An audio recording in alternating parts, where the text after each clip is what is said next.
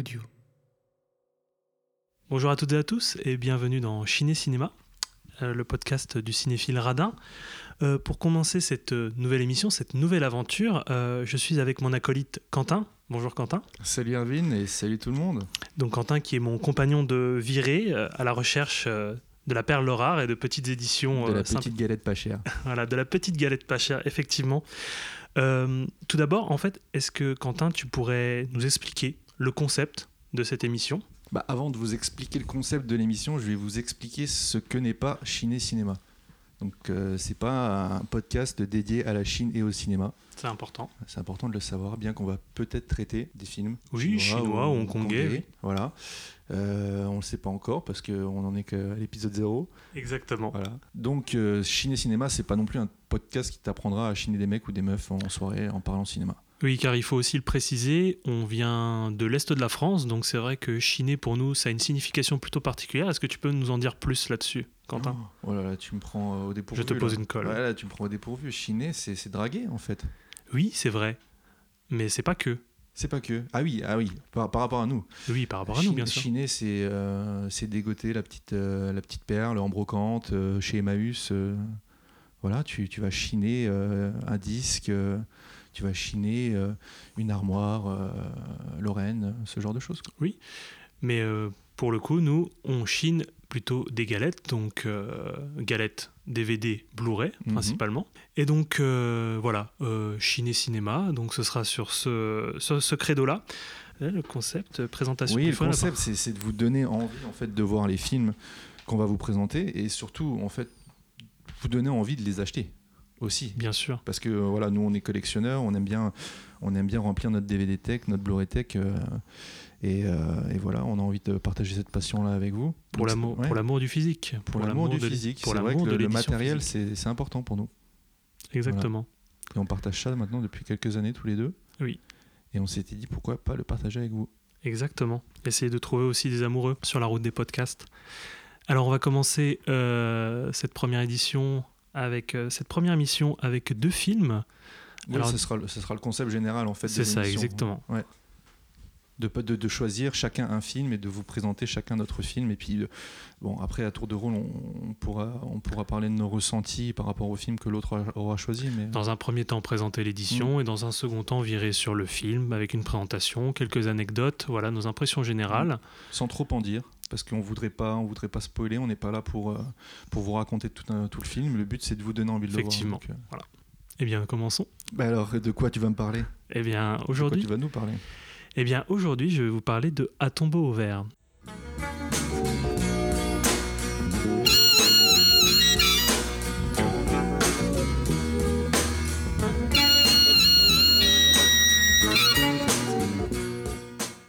Donc, je vais commencer avec mon accent euh, anglais légendaire, Bringing Out the Dead, yes de Martin Scorsese. Hmm, alors on dit Scorsese on dit pas Scorsese Oui, effectivement. Non, mais moi, c'est parce que je veux me la péter un peu, mais c'est vrai qu'on dit Scorsese, mais euh, je, vais, je vais dire Scorsese. le mec prend des cours d'italien Exactement.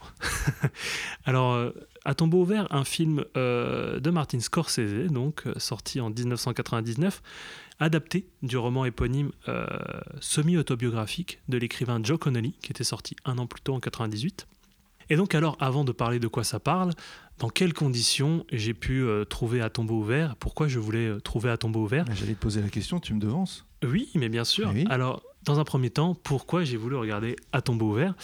Euh, C'est très simple. Bon, mon acolyte en face de moi me dira que je suis un. un fanboy de Alors, Marty Ce n'est pas du tout le cas. Mais c'est vrai que dans, dans une démarche, on va dire, un peu complétiste, euh, j'ai voulu euh, un peu parfaire euh, la filmographie de ce bon vieux Marty pour essayer de, de mieux, de mieux comprendre euh, ce réalisateur. Et on va dire que j'ai développé un certain amour ces dernières années pour Nicolas Cage. Et donc, on partage cet amour voilà, effectivement. Et donc, pour essayer de, de- de parfaire aussi la filmographie de ce bon vieux Nicolas, je me suis dit qu'il fallait qu'on parte sur À tombeau ouvert. Voilà, rencontre de ces deux grands artistes. Et euh, dans quelles conditions je l'ai acheté? Euh, Alors, ça ne vend vraiment pas du tout du rêve, mais on va, dire, on, va voir qu'au au fil de ces émissions, euh, on va soit trouver des éditions dans des boutiques indépendantes ou dans des magasins d'occasion ou parfois des magasins dévérifiés. Donc là, pour le coup, je l'ai trouvé, ce DVD, à Picache. Voilà, pour la modique somme de 1 euro. Incroyable. Incroyable. J'ai l'impression que tu es un cinéphile radin. Exactement. J'ai des pinces. J'ai des grosses pinces. Des non, dans les poches. Effectivement. J'ai eu du mal à débourser 7 euros. Oui, bah je, je, sais bien, quand il s'agit de me payer un, un petit bout à manger, il n'y a plus grand monde. Et donc voilà, j'ai été dans ce magnifique Happy Cash, le Happy Cash de Oudemont, donc Oudemont qui se situe, pour l'anecdote, juste à côté de Nancy, quand j'étais dans, mes pérégrinations nancéennes. Et donc, euh, j'ai trouvé ce, magnifique DVD euh, à 1 euro, dont je vais vous parler un petit peu plus, davantage sur euh, l'édition. Donc, c'est une édition Touchdown, comme on dit. Donc, Touchdown, qui est une ancienne filiale de Disney. Euh, une édition qui est sortie en 2001, donc juste une année après la sortie salle. Donc on part sur un, visuel quand même très très basique. Hein, euh, on va dire qu'il n'est pas très très beau, effectivement. On, va en parler après des autres éditions existantes de ce DVD qui sont beaucoup plus belles. Mais euh, oui, on va dire. En tout cas, en France, c'est le seul qu'on ait. C'est le seul qu'on ait, exactement. Donc voilà, une, une, jaquette très basique avec un visuel qui est vraiment pas, pas, pas ouf. Euh, on vous pourra peut-être vous montrer euh, d'aventure euh, sur, notre page Facebook éventuellement. donc voilà, après, pareil, le contenu de, cette édition, donc on est sur de la, de VF et de la VO, donc sous-titres basiques. Et donc, comme le disait Quentin, c'est la seule édition française qui existe. Et on risque pas de la voir, cette édition Blu-ray qu'on voudrait bien attendre de Breaking Out the Dead en France, car les droits, les droits appartiennent en fait à Buena Vista, donc Buena Vista qui est également une filiale de, Disney. Et euh, pour couper court, euh, Disney donc l'a, ajouté à son catalogue sur la plateforme Disney+. Donc euh, je pense que vu la, la stratégie de, de, Disney et de Disney+, on va pas voir de physique. Toi, toi, Disney Plus, tu ne l'as pas. Tu ne, non, je n'ai pas, je n'ai, je n'ai pas Disney Plus. D'accord. Donc tu sais pas si la copie est, belle, si. Euh, non, je ne sais pas du tout. Donc euh, ça, ce serait la surprise à voir. Je pense que c'est sur leur plateforme Stars euh, qu'ils l'ont, qu'ils l'ont mis dernièrement. pour parfaire un petit peu cette présentation de l'édition, donc quelques bonus assez maigres, somme toute, présentation des coulisses du film, environ 10 minutes. Donc euh, voilà, petite, euh, petit montage avec euh, les interventions de Scorsese, Ving Rhames, Nicolas Cage, Joe Conley. Bon, on va pas dire que c'est de la, de la featurette grand luxe, hein. c'est vraiment, on a l'impression qu'on a découpé ça vraiment à la hache, quoi, c'est vraiment pas top. Mais on apprend quelques petites choses sur le, sur le film. En fait, je pense que ça faisait partie de l'outil promotionnel du, film, hein, de promotion. Par contre, ce sera sans sous-titres.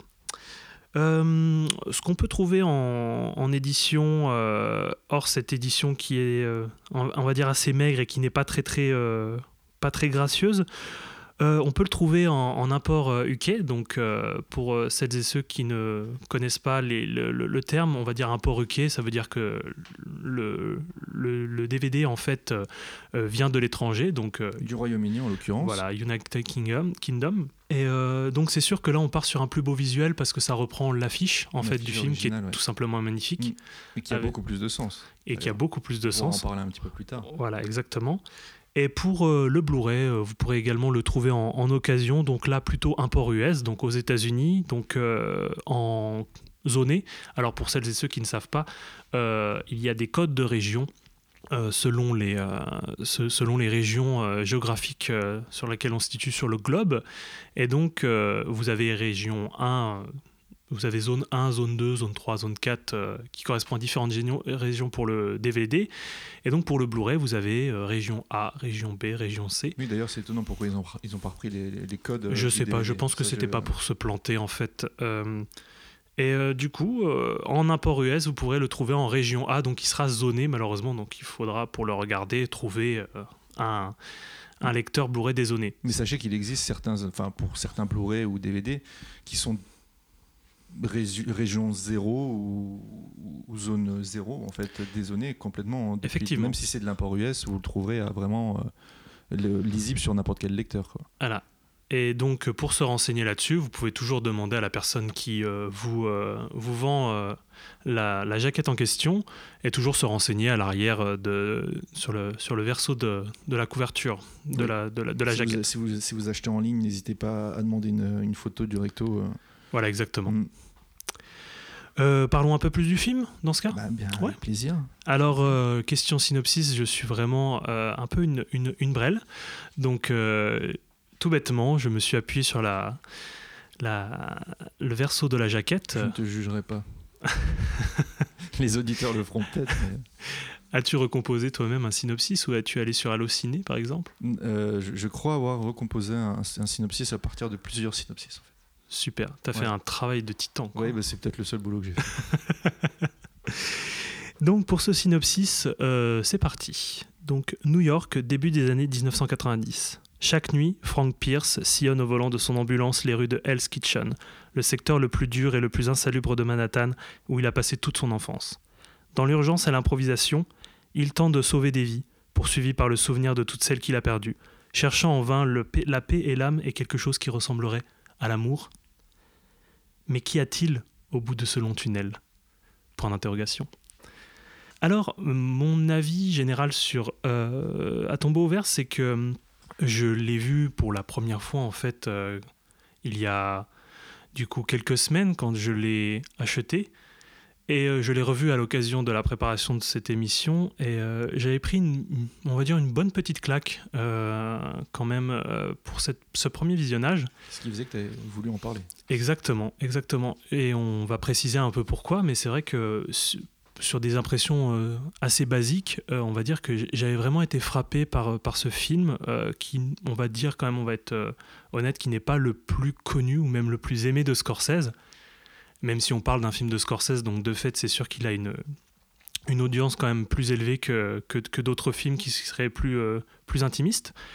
Euh, mais on va dire que oui, j'ai vraiment beaucoup apprécié en fait l'ambiance euh, du film.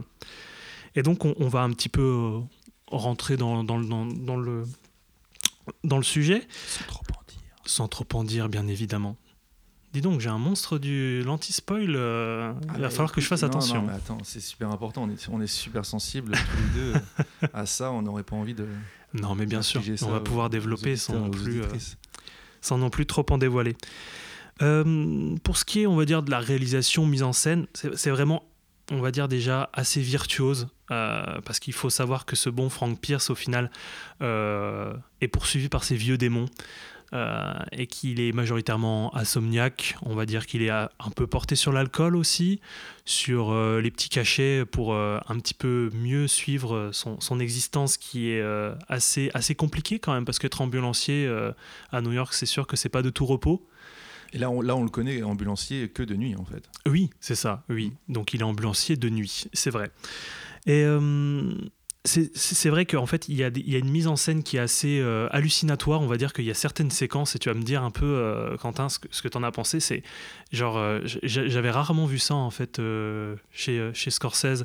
Un petit peu en roue libre, où il a vraiment envie de, tester d'autres terrains que qu'on qu'on lui connaît, en fait, d'habitude.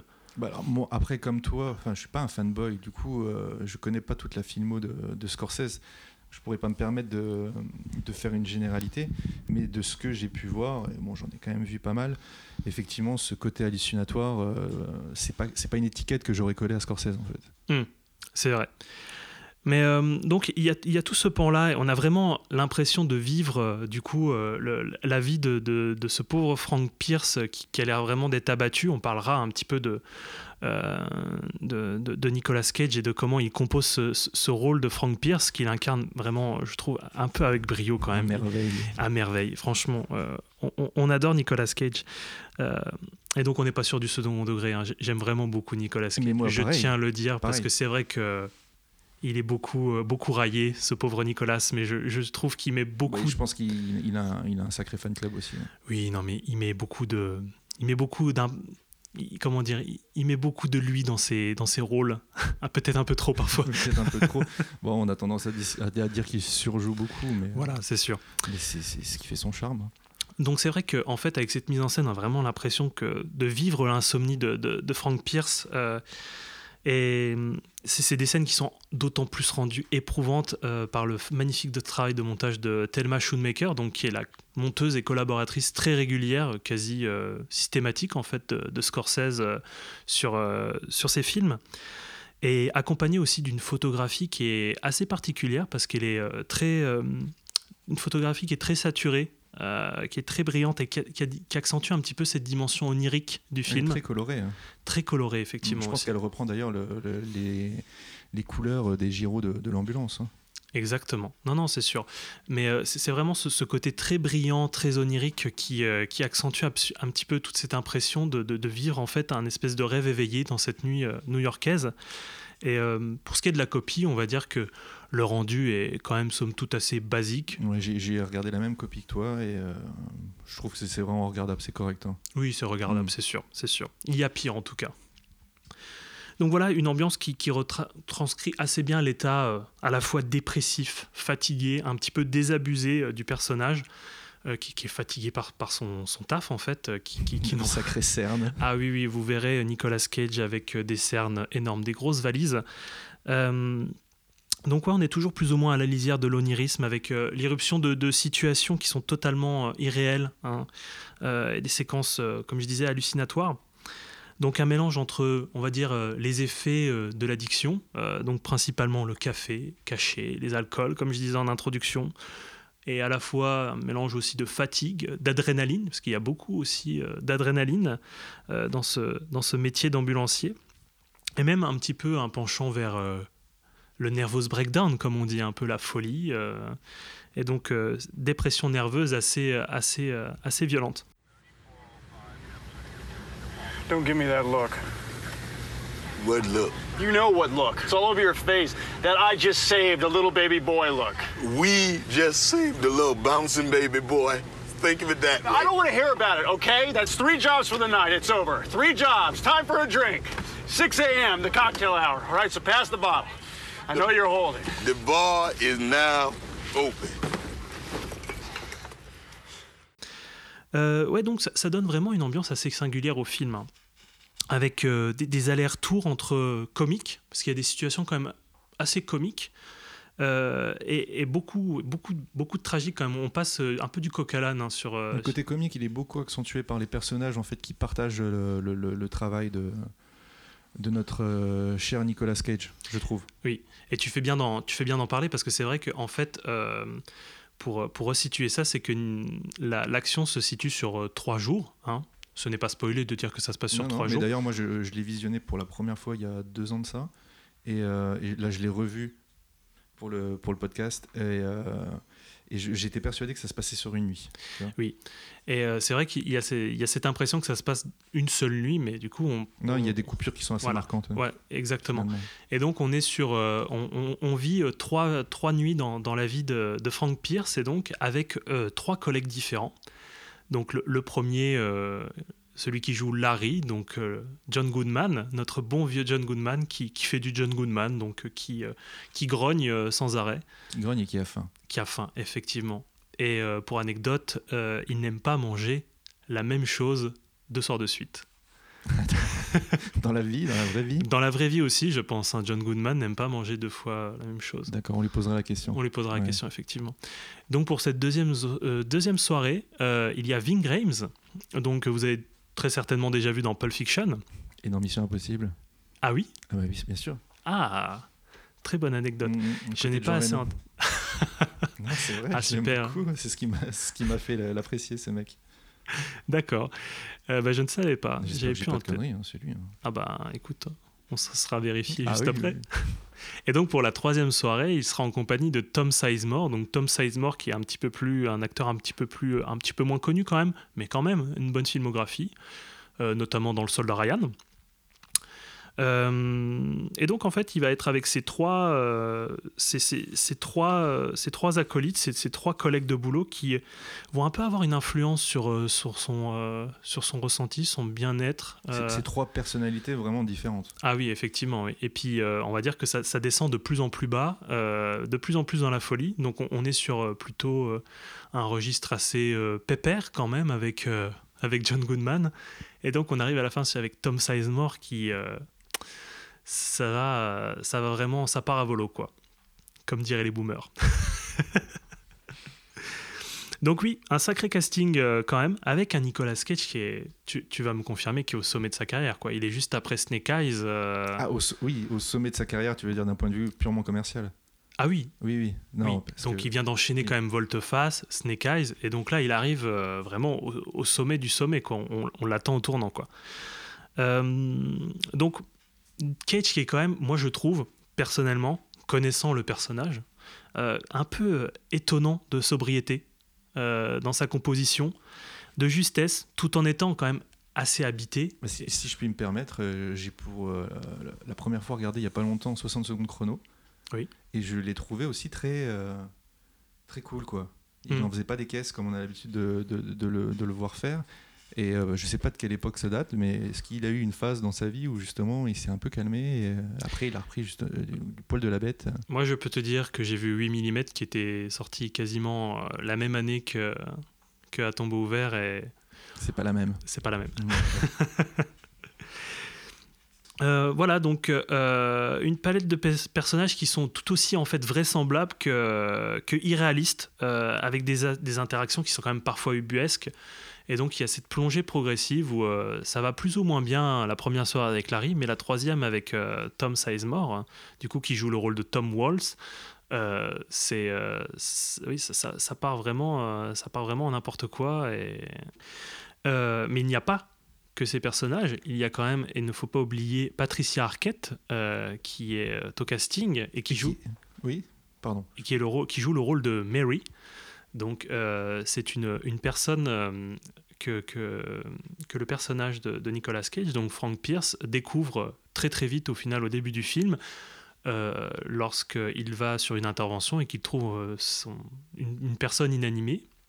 Et donc, Mary, en fait, est la fille de, de cette personne, au final, qui a fait un accident, un accident vasculaire, je pense, cérébral, et donc qui est en- entre la vie et la mort tout au long de- du film.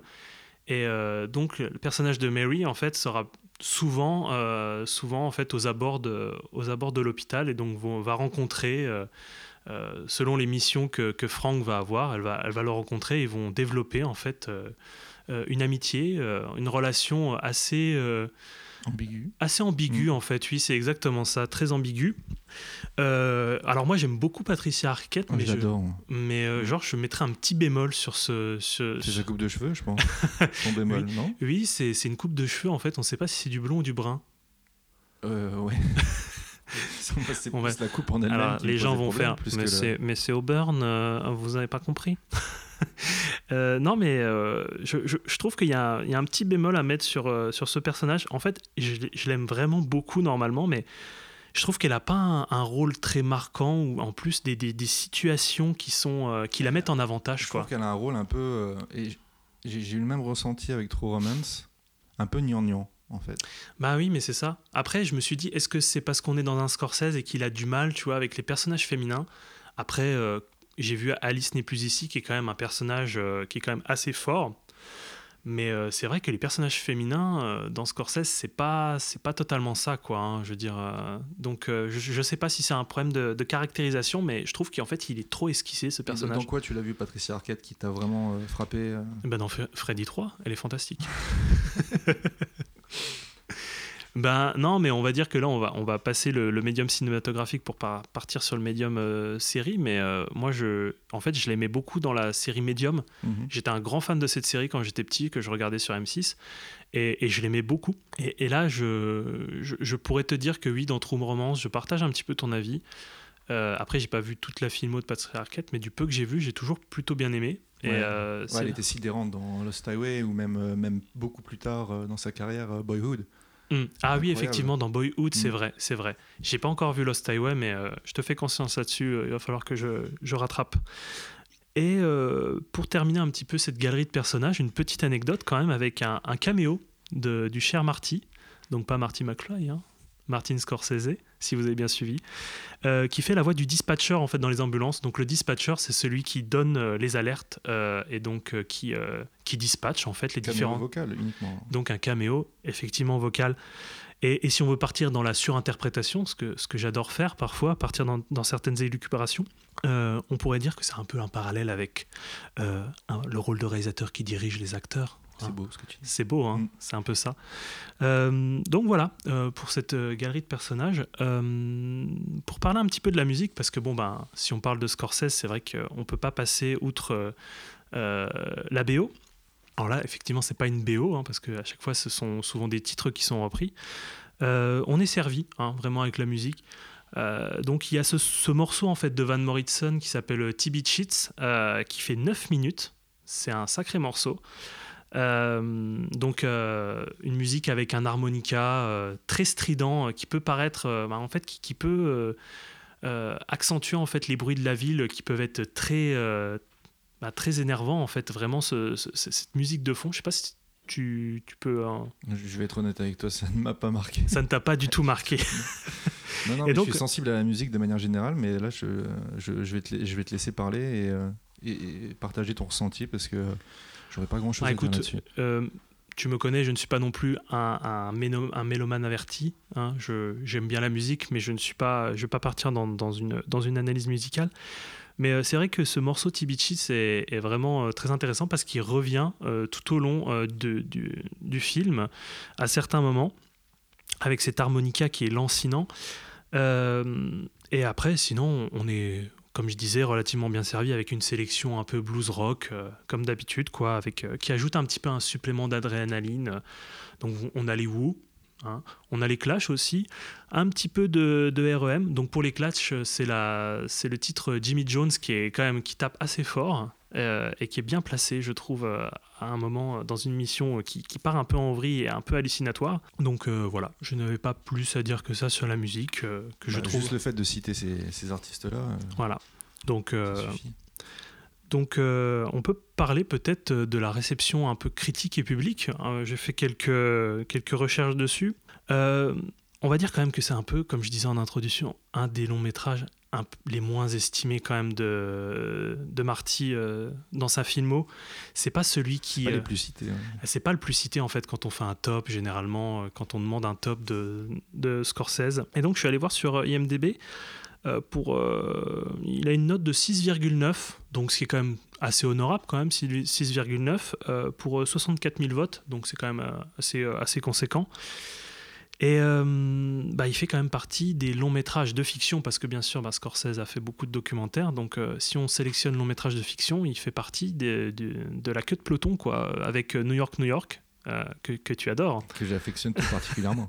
bien sûr c'est c'est ironique tu détestes ah oui, Lisa Minnelli, je ne peux pas du tout. hein, C'est pas possible. et son un de ses premiers films Would That Would That Knocking at My Door voilà vous avez eu un, un exemple de, de magnifique accent anglais donc de 67 et Bertha Boxcar euh, qui est aussi un de un, un- un film qui, est très très très peu connu qui était au début des années 70 juste avant euh, Taxi Driver Euh, Qui a fait une ressortie là, il y a pas longtemps, je crois, non? Oui effectivement alors à vérifier mais Ouais. je, je ne sais pas laquelle effectivement elle est sortie il y a quelques semaines je sais, je sais plus. C'est un éditeur français, faut. Oui, effectivement. Euh, donc voilà, une réception plutôt euh, mitigée bonne. Euh, c'est pas non plus, euh, c'est pas non plus le fiasco quoi. Après, il y a toujours les années qui font qu'il il est réévalué. Mais par contre, une bonne réception de, la critique professionnelle, que ce soit aux États-Unis ou, en France. Et en plus, c'est pas la plus petite, c'est pas la plus petite fréquentation de Scorsese euh, en France parce qu'il est dans les 15 premiers. Bon, donc la filmo de, de Scorsese commence à être très très très très longue. Euh, il y a quand même plus d'une cinquantaine de projets réalisés si on mélange court métrage, de, bah, court fiction euh, ou documentaire. Et donc, euh, il a fait à peu près euh, 700 000, 668 000 entrées en France euh, à sa sortie. Par contre, été un gros four aux États-Unis. Euh, pour un budget de 32 millions, euh, il, a, il est, était très vite dégagé euh, du circuit parce qu'il est sorti en octobre 99. Et euh, il a juste amassé un peu moins de 17 millions de, de, budget, de, de dollars sur. euh, voilà, 17 millions de recettes sur euh, 32 euh, millions de, de 17 budget millions aux États-Unis ou dans le monde entier? Juste aux États-Unis. Ouais. Donc voilà, le film en fait a bien démarré à sa sortie, mais il s'est vite effondré en fait dans les semaines suivantes. Donc je sais pas en fait si c'est parce que aussi il était euh, marqué rated R. euh, Donc euh, Rated R, pour euh, celles et ceux qui ne connaissent pas, c'est le système de classification des, euh, œuvres aux États-Unis. Et donc Rated R, c'est interdit au moins de 17 ans avec accompagnement d'un adulte. Et aussi, autre anecdote intéressante, c'est le, le, ben, seul en fait Scorsese des années 90 à ne pas avoir été en fait nommé aux Oscars. Donc il a un peu passé en dessous des radars, si on peut le, le considérer à l'aune de, de- toute sa filmographie des années 90. Quoi. Euh, donc on- c'est sûr qu'on commence avec euh, Les Affranchis euh, au top, et puis après on part sur Casino. et donc d'autres films d'ailleurs, je, je- je n'ai pas tout en, en tête là. Donc oui, un des, seuls, un, un des seuls films des années 80, bah, le seul film des années 90 qui n'a pas été, qui, qui n'a pas été nommé aux Oscars. Donc on va partir un petit peu sur un, point un peu thématique. J'ai retenu en fait, deux points lors de, mon revisionnage. Donc c'est vrai qu'on n'en a pas parlé, mais euh, euh, donc Martin Scorsese euh, est à la réalisation, mais le scénariste, donc c'est Paul Schrader. Donc Paul Schrader qui est scénariste, aussi réalisateur, et qui a participé à de quelques non collaborations quand même avec Martin Scorsese. Donc la première avec Taxi Driver, après euh, Raging Bull, La dernière tentation du Christ, et donc ça c'était leur quatrième et à ce jour dernière collaboration. Euh, et donc euh, c'est vrai que le film, on l'a pas encore souligné, est une énorme, c'est une énorme métaphore religieuse. C'est, il n'y a que ça quoi, avec de nombreux motifs qui sont di- dissimulés ça et là, avec l'idée de, rédemption qui est en ligne de mire, donc c'est toujours dans, la filmographie de, de Scorsese et euh, encore plus quand il y Schrader. Donc en gros, c'est un peu euh, sauver les âmes, les âmes perdues de New York, les âmes damnées, les fantômes de, New York et, qui, et Frank aussi qui cherche une, certaine forme de, salut et de paix intérieure. Donc voilà, euh, c'est sûr qu'avec un cocktail euh, Scorsese qui a failli être prêtre et Schrader qui vient d'une famille ultra ultra catho, je crois qu'ils sont calvinistes. voilà, on est un peu après la dernière tentation du, du Christ, la dernière tentation du Christ. Ça aurait pu être un film intéressant. Ça aurait pu faire un beau remake. Euh, donc avec la dernière tentation du Christ, on est vraiment au paroxysme euh, de la lecture biblique dans un film de Scorsese. Euh, et donc voilà, comme je disais, la religion, elle est partout. D'ailleurs, j'ai même cette anecdote qui me revient là, même dans les pizzas en fait. Euh, il, y a une, il y a une anecdote autour de la religion. Ah oui, c'est vrai. Oui, oui. Mais oui, tu t'en rappelles. Euh, alors, j'ai dû chercher quand même pour la préparation. J'ai fait beaucoup de recherches pour, pour la préparation de cette émission. Euh, dans la scène, en fait, où Mary et Frank partagent une pizza, euh, donc euh, ils parlent d'un séparateur. Donc, vous voyez, les séparateurs, c'est quand vous commandez normalement une pizza chez Domino's ou Pizza Hut.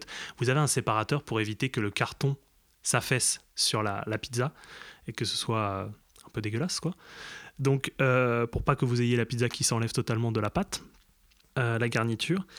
Et, donc, en fait, il parle, euh, Franck, qu'il allait chez, euh, un, chez un restaurateur, un pizzaiolo, qui euh, avait un séparateur en, forme de Vierge Marie. Donc euh, là, on est vraiment, on pousse euh, euh, les curseurs euh, religieux à toc. Et toi, tu as vérifié la véracité de cette euh, De quoi s'il existe vraiment un séparateur en... en- en- forme de. Ah bah je, je- non, j'ai pas regardé, j'ai pas regardé. Mais bon, Non, ce serait pas, ce serait pas impossible que, que Scorsese ait connu ça et ait voulu l'intégrer dans, oui, c'est vrai, dans effectivement. un ouais. de ses films. ou- Effectivement. ou Schrader. hein. Et donc on est à, on est à New York, hein, donc euh, Hell's Kitchen. Donc alors là, on est encore sur une métaphore biblique, hein, Hell's Kitchen, voilà, la cuisine du diable, magnifiquement traduit, euh, qui est une sorte de purgatoire où, où errent les âmes en fait euh, euh, en quête de, salut et qui sont guidées par ces anges gardiens euh, pas tout à fait commodes que sont les, ambulanciers. Donc bon. Euh, je vais pas faire une liste exhaustive et puis de toute façon ce serait beaucoup trop long et ce serait chiant mais il y a vraiment si on peut les citer sans spoiler il y a, y a 12 000 références bibliques et métaphores qui proviennent des évangiles donc bah, dans un premier temps le titre original qui est Bringing Out the Dead donc c'est genre ressusciter les morts puis l'affiche du film qu'on parlait euh, en introduction euh, où il y a une analogie entre la croix de, l'hôpital et euh, la croix religieuse il y a aussi l'hôpital qui s'appelle Notre-Dame de la Miséricorde. Donc il y a une habitude quand même que les, hôpitaux aux États-Unis ont, un, lien avec la religion. Où, donc l'hôpital de la Miséricorde, Notre-Dame de la Miséricorde, où se, se situe le principal de l'action.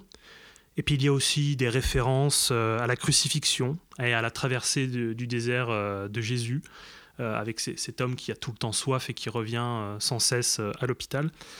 Il y a aussi le gardien de la sécurité de l'hôpital qui est Grease, qui est fantastique.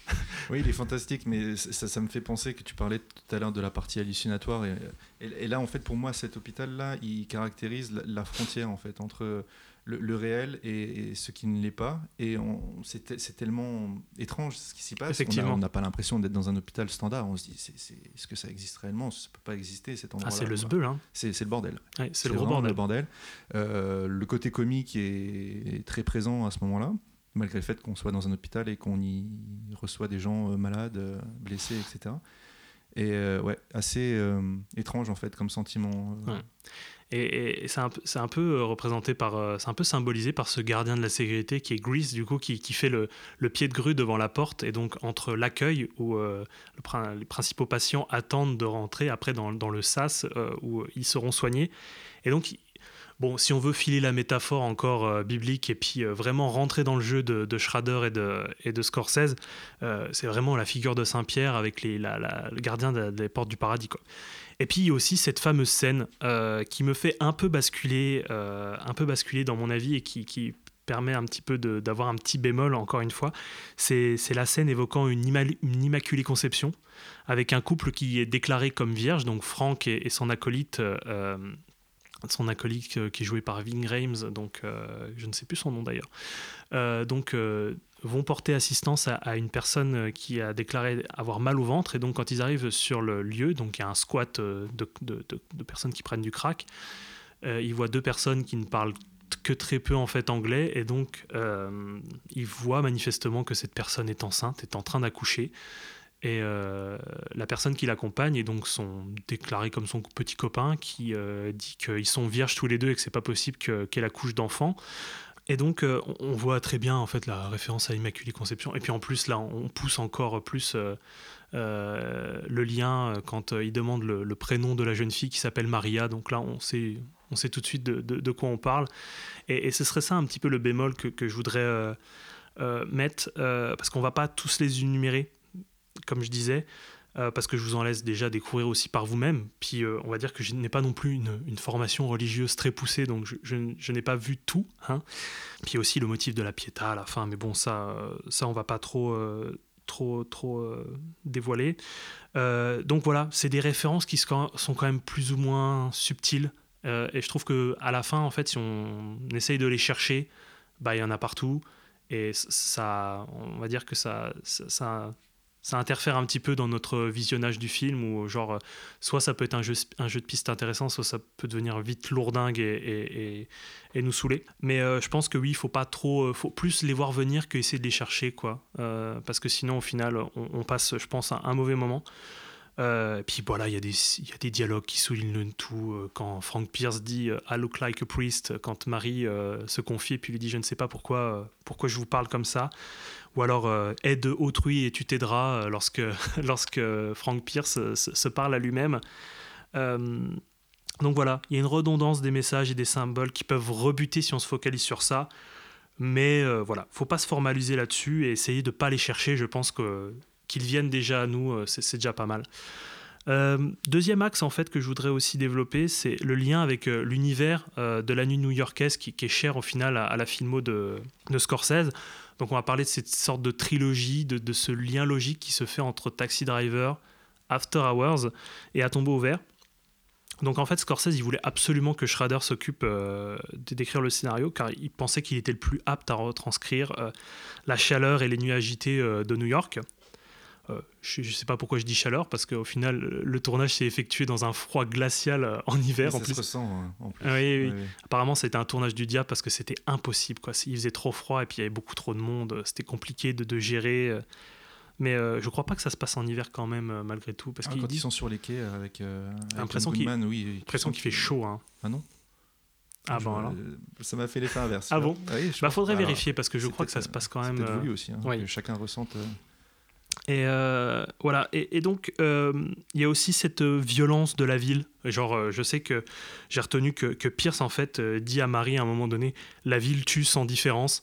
où vraiment en fait, genre la ville est un personnage qui tue, qui tue ses habitants, qui, les tue à, petit feu. Et donc, bon, je vais pas développer sur After Hours que je, je n'ai pas vu. Je peux pas, je vais pas faire semblant de- de- d'avoir vu After Hours parce que je ne l'ai pas vu, mais j'ai hâte de le voir. Mais il y aura un parallèle intéressant à faire entre les trajectoires de, de Pierce et de Travis Bickle. Donc Travis Bickle qui est le personnage principal de Taxi Driver, qui est joué par Robert De Niro. Donc dans, leur quête en fait.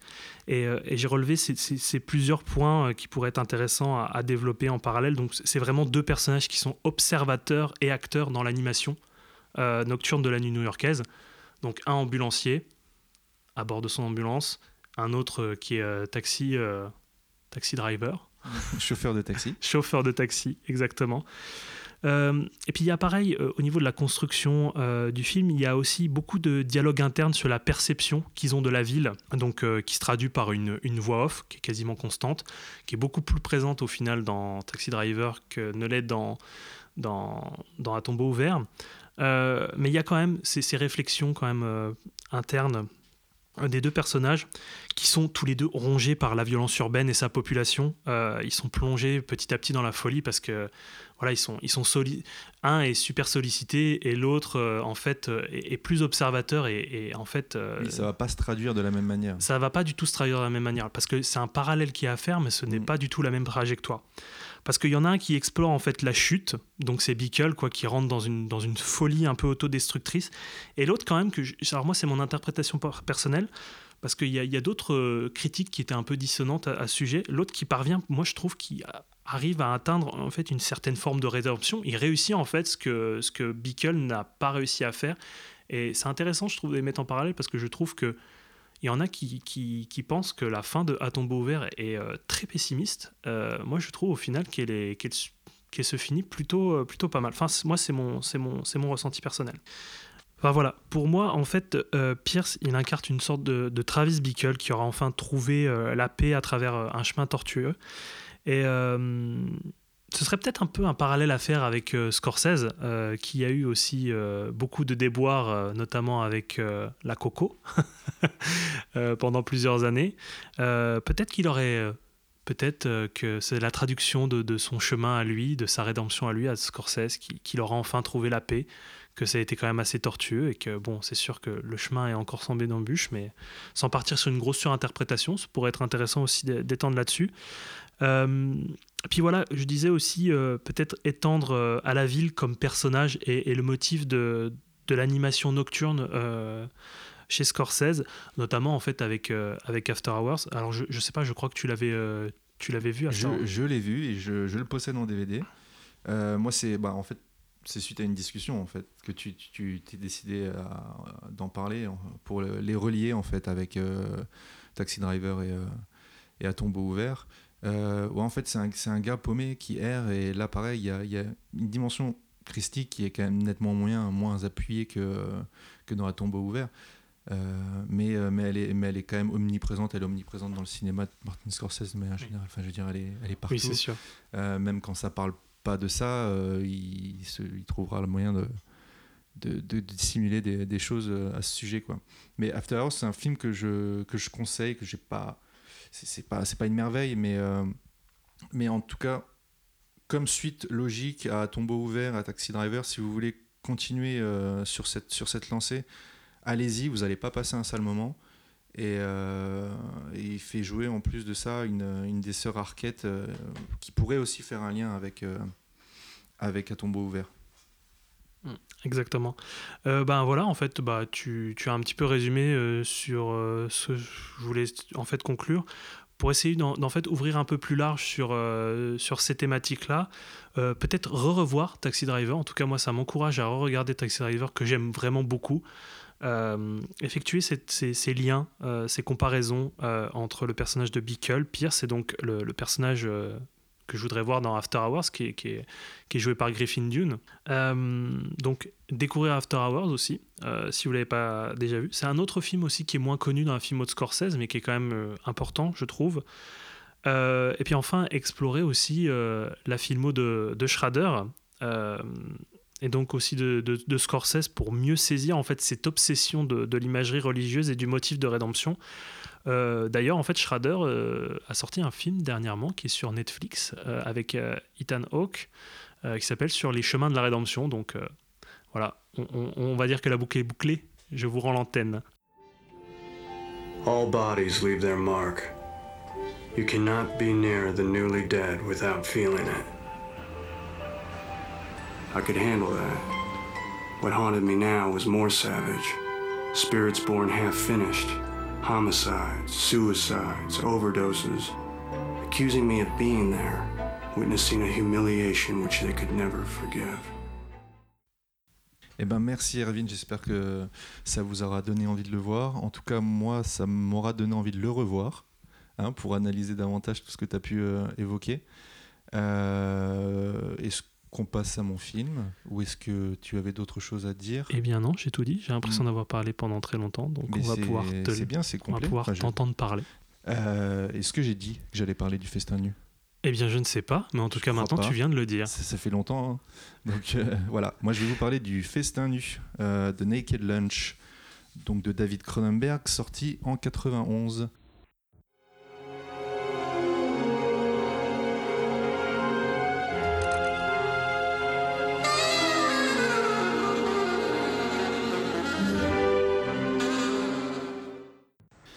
Qu'est-ce qui m'a donné envie de le voir Euh, eh ben, Je crois que c'est Vidéodrome.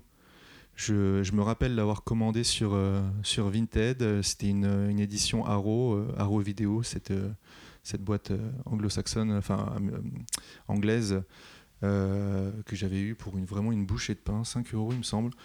Et j'étais un peu familier du cinéma de Cronenberg, mais je me suis rendu compte que pas tant que ça finalement. J'avais vu ces films comme euh, Existence. Je pense que c'est le premier que j'ai vu, Existence, qui m'avait foutu une claque à l'adolescence. Alors moi j'aurais beaucoup à dire sur Existence parce que je ne sais pas sur quel degré il faut le prendre Existence. Euh, pour celles et ceux qui ont vu comprendront peut-être du coup ce à quoi je veux, je veux référer. Mais euh, je ne sais pas si en fait, pour moi en fait, je l'ai vu comme un nanar pendant 90% du temps et les 10 dernières minutes m'ont fait totalement euh, Vrillé vriller en me disant est-ce qu'il n'a pas fait exprès limite de faire un mauvais film pour, euh, pour cette fin-là euh, sans trop en dévoiler C'est un- film que tu as vu il y a longtemps ou récemment? Non, je l'ai récemment pas vu il y a longtemps parce que je, je, l'ai- t'en ai parlé, je crois, il y a pas très longtemps. Je l'ai vu il y a à peu près un an, un an et demi, je pense. Euh, c'est la première fois que je le voyais. Je l'ai pas revu depuis. Mais oui, j'ai j'ai eu cette impression en me disant mais Cronenberg se fout de ma gueule, c'est vraiment mauvais, c'est pas bon. Je, je, je comprends pas en fait pourquoi en plus Quentin m'a dit qu'il avait bien aimé le film. Et, euh, et en fait, à la fin, bah, j'ai- relativisé. euh, bah, en tout cas, j'ai fait le, le- fait les comptes à la fin. euh, et euh, bah, je, je, je, vais pas dire que c'est vraiment. je, vais pas dire que j'ai non plus surkiffé, mais, mais je vais pas dire non plus que c'est une bouse, quoi.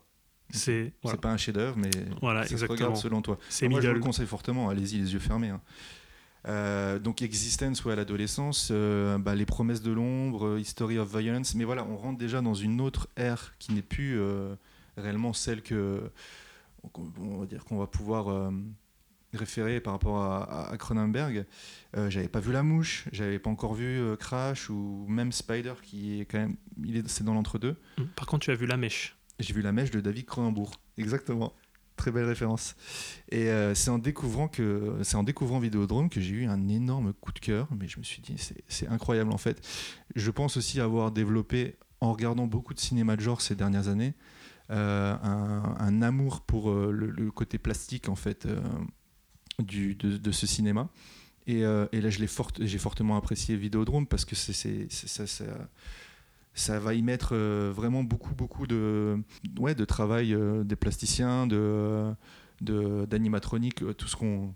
Moi, tout ce qui me fait rêver aujourd'hui, j'ai un peu horreur. horreur, c'est peut-être, peut-être un peu fort, mais les CGI, ça a tendance à me, à me faire mal, surtout quand ils sont datés. Ça, dépend quand c'est bien fait, mais en fait, c'est, on, va en parler peut-être juste après, mais c'est, vrai que moi je trouve que ça résiste mieux au temps, en fait, les, effets pratiques, c'est indéniable. Et voilà. Et j'ai eu envie d'en voir plus. Et, euh, en voir plus, euh, bah, ça a été. euh, j'ai commencé par voir La Mouche, bah, comme je vous le disais, Crash, etc. Et c'est assez tardivement qu'est venu Le Festin Nu. Et, et je me le suis procuré sur la boutique ESC, ESC Distribution, un distributeur français. qui fait des soldes assez régulièrement, peut-être Oui, trop souvent. Peut-être trop souvent, c'est vrai que c'est assez décrié, on va dire, dans le milieu des, en milieu des, des éditeurs, parce que c'est vrai qu'ils en font. euh, bah, ce qui est bien quand on est consommateur de films, quoi, parce que on peut se retrouver avec des très belles éditions, euh, pas très très chères. Oui, c'est vrai. Euh, Parfois, ouais, trop, si très peu cher, trop peu cher en fait. Mais c'est vrai que ça a pris, euh, ça a pris cassé et euh, très très vite en fait. On va dire que le, le prix est très haut et ils sont rentrés dans une stratégie qui est peut-être pas la meilleure pour eux non plus, qui est de, de, de sous-évaluer en fait le, le produit physique quoi, en partant sur un prix de base et puis après en le cassant au bout de, de trois mois c'est- quoi. C'est c'est un distributeur qui a un catalogue gigantesque. Oui. Donc ils peuvent se permettre ça. Oui, surtout ce que n'est pas le cas du, du chat qui fume Oui. ou euh, Su- Surtout qu'en plus, euh, ils, ont, euh, ils, vont acquérir le, le- le catalogue Paramount, donc ils vont accueillir un catalogue ouais, ils l'ont ils énorme. l'ont déjà là. Ils l'ont déjà. Ouais, ouais, ouais. Donc euh, Blu-ray, c'est un Blu-ray, euh, édition Les films de ma vie, euh, qui contient un livret de, de 32 pages, écrit par Marc Toulek, donc très intéressant, très bien écrit. Je me le suis. Alors, le prix de base, c'est environ 15 euros. En Blu-ray, euh, en DVD à 10 euros. Ce qui reste quand même assez honnête. Non, ouais, 15 euros, 15 euros pour un. Alors après, c'est un Blu-ray sans, sans bonus. Strictement aucun bonus. Après, le livret fait office de bonus. Mais il va falloir lire, monsieur. Lu- je l'ai lu, monsieur. Et, euh, et, et c'était à moitié prix. Donc voilà, pour 7,50, tu as, le Blu-ray du Festin Nu, euh, une édition, une très belle, une très belle édition. Et euh, un master, euh, franchement, plus qu'honorable. euh, voilà, je vous invite euh, à regarder régulièrement sur SC s'il y a des soldes Oui, sont faites. Ou si vous avez 15 balles à mettre, mettez 15 balles. Mais, euh, mais voilà, on est quand même là pour euh, faire un peu nos radins. Donc faisons nos radins, attendez les soldes. Donc pour vous parler de, du, Festin Nu, alors Festin Nu, avant d'être un film, c'est un livre. Et il faut quand même parler de, William S. Burroughs euh, et de, de son, de son œuvre. Et euh, son œuvre qui a été publiée en 59. Donc Burroughs, c'est un écrivain de la Beat Generation. C'est- Il est précurseur en fait de ce, de ce mouvement. La Beat Generation, c'est un, c'est un mouvement qui, refuse en fait l'American Way of Life. Euh, voilà, qui, consiste en fait à faut avoir une maison, faut avoir une femme, faut avoir un métier où on gagne bien, faut avoir trois enfants, euh, voilà, faut avoir un beau jardin avec une pelouse très bien taillée. Vous voyez ce que ce que je veux dire. Je, vais- présenter les choses de manière un petit peu décousue parce que euh, pour vous parler du livre, il faut que je vous parle de la technique du cut-up qui en fait consiste à par- à partir d'une œuvre originale euh, couper en fait dans cette œuvre, cette, cette œuvre originale des morceaux pour ensuite les recoller et en, en faire ressortir euh, quelque chose de complètement différent en fait. Un peu comme un cadavre exquis, en fait. Une sorte de reconstitution. Voilà, ouais, mais il faut que, il faut que ce soit ton œuvre à toi. Tu veux dire, tu peux pas prendre une œuvre de, de Victor Hugo, par exemple, la découper et en faire quelque chose. On, on parlera pas de cut-up dans ces cas-là. Parce qu'il faut, faut que ça. On ne pourra pas faire Les Misérables 2.0. Non, on pourra pas faire Les Misérables 2.0. Je suis désolé, c'était un projet que tu Ah avais. oui, je- sais pas, ça s'est venu comme ça en tête direct, mais Eh ben, dé- désolé. C'est mort dans l'œuf. J'espère ne pas te décevoir. Voilà, en fait, c'est faire des, des collages pour le déconstruire, euh, déconstruire l'histoire et puis la reconstruire. Et c'est bon, ce qu'il faut se dire, c'est que c'est c'est quand même des écrivains qui avaient tendance à, à prendre beaucoup de, de- de- de stupéfiants. beaucoup c'est un euphémisme, je trouve. Ouais. Genre, euh, je pense qu'on peut trouver au-dessus. Je, je pense que. Bon, ils étaient, ils étaient, ils étaient foncés à 24. Et, euh, et c'était une manière aussi euh, de, retranscrire cet état-là à travers, à travers une œuvre écrite. Euh, ça rend l'œuvre évidente, pas, ça rend l'œuvre pas évidente à lire du tout. Pour en avoir lu quelques passages, c'est moi qui suis déjà un peu un lecteur très lent, euh, il me faut du temps, il faut que je décortique tout. Euh, là, c'était assez euh, illisible pour ma part. Alors après, voilà, si vous êtes averti, vous aurez forcément plus de, facilité, comme pour Nabokov, par exemple. Ce qui fait que ça va le rendre moins, moins facile à adapter également. Donc, comme je vous le disais, Burroughs, c'est un drogué, un héroïnomane, marié à une dame.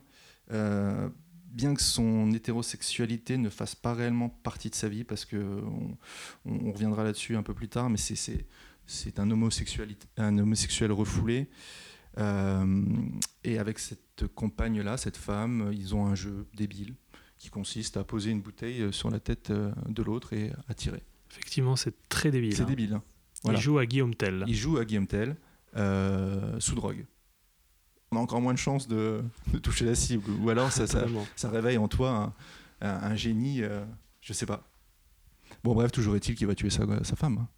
Voilà, il va tuer sa femme. euh, alors, il y, a deux- il y a deux choses euh, plausibles. Alors, soit il a fui directement les États-Unis en allant en Amérique du Sud, puis se réfugier à Tanger.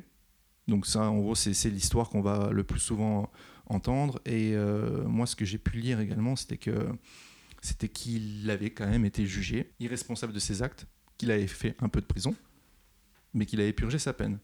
Et qu'ensuite, il était parti, euh, il est parti s'exiler à Tanger euh, pour, euh, pour fuir, mais bon, tout en emportant ses problèmes dans ses bagages.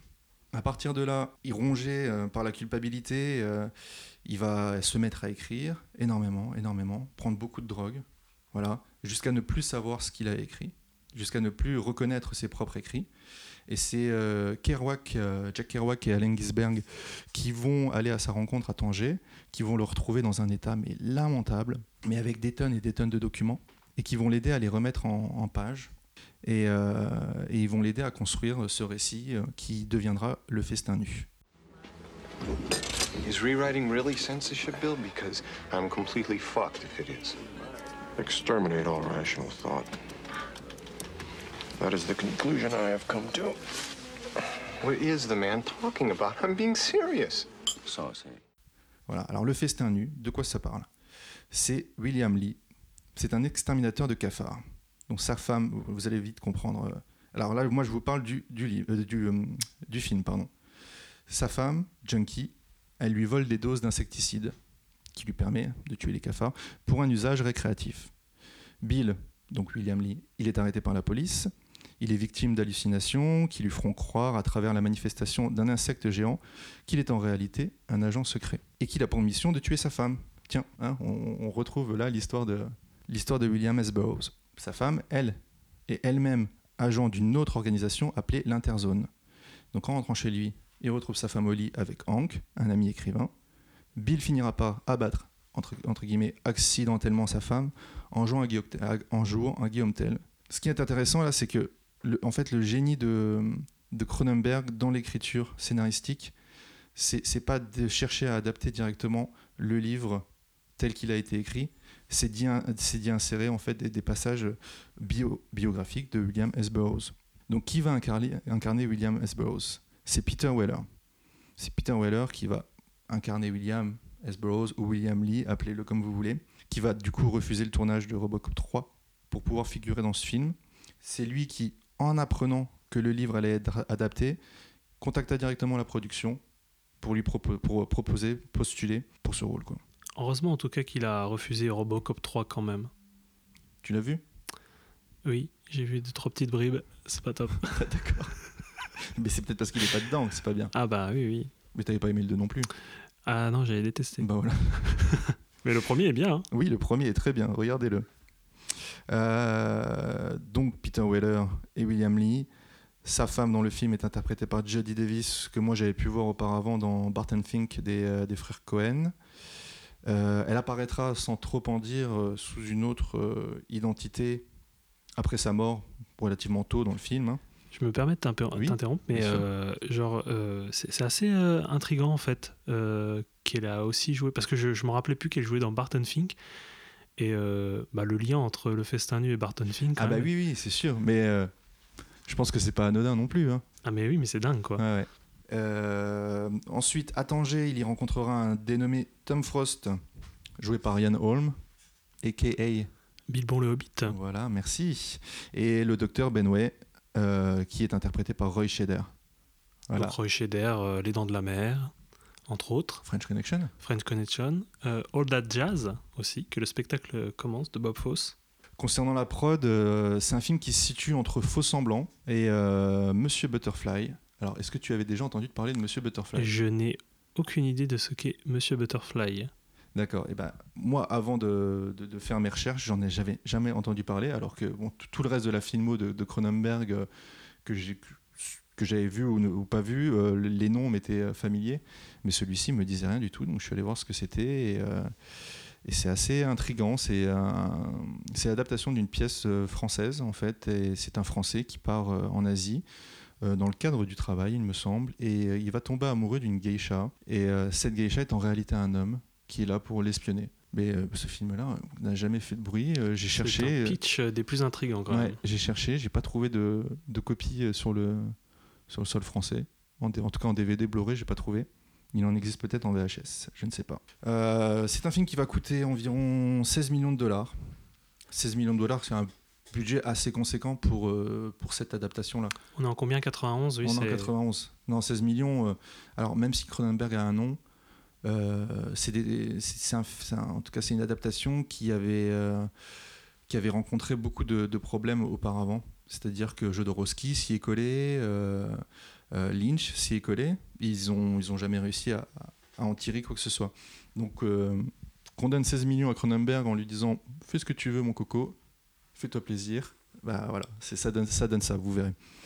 Bon, par contre, euh, il rapportera uniquement que 2,6 millions dans le monde. Ah oui, c'est vraiment- vrai, c'est vraiment c'est un gros flop. hein. Ouais, ouais, c'est.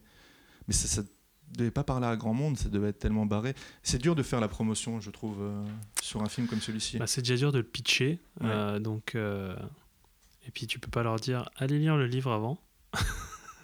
Ouais. Ah, tu pourrais, mais bon. Bien sûr qu'on pourrait, mais c'est vrai que bon, je pense que ça rebuterait plus d'un peut-être de, de lire le Festin nu et puis après d'aller le voir pour, on va dire, pour un public plus avec une plus large audience, quoi. Non, je suis entièrement d'accord avec toi. Euh, bon, Merci d'être entièrement d'accord avec moi. grosse prod hein, quand même, parce qu'il y a le Canada, les États-Unis, le Royaume-Uni et le Japon qui y met ses billes. Euh, pour ce qui est de la phase d'écriture scénaristique, euh, alors ce qu'il faut savoir, c'est que Cronenberg est pas seulement réalisateur, il est aussi acteur. Et euh, c'est sur le tournage de Cabal de Clive Barker qui, qui va écrire le scénario. Ah, ce bon vieux Clive. Voilà, que j'apprécie beaucoup. Ah, voilà. Hellraiser. Là, vous avez, euh, vous avez un fanboy de Clive Barker. Non, mais non, non, non. Alors ça, je. Tu es autant un fanboy de Clive Barker que moi un fanboy de Scorsese. D'accord, donc tu n'en es pas un. je retire tout ce que j'ai dit. Euh, ouais, donc Clive Barker, euh, donc Cabal, dans lequel il interprète un, un docteur. Et, la chance qu'il va, avoir, c'est qu'il va s'entourer de William Burroughs lui-même pour l'écriture du script, mais également lors du tournage.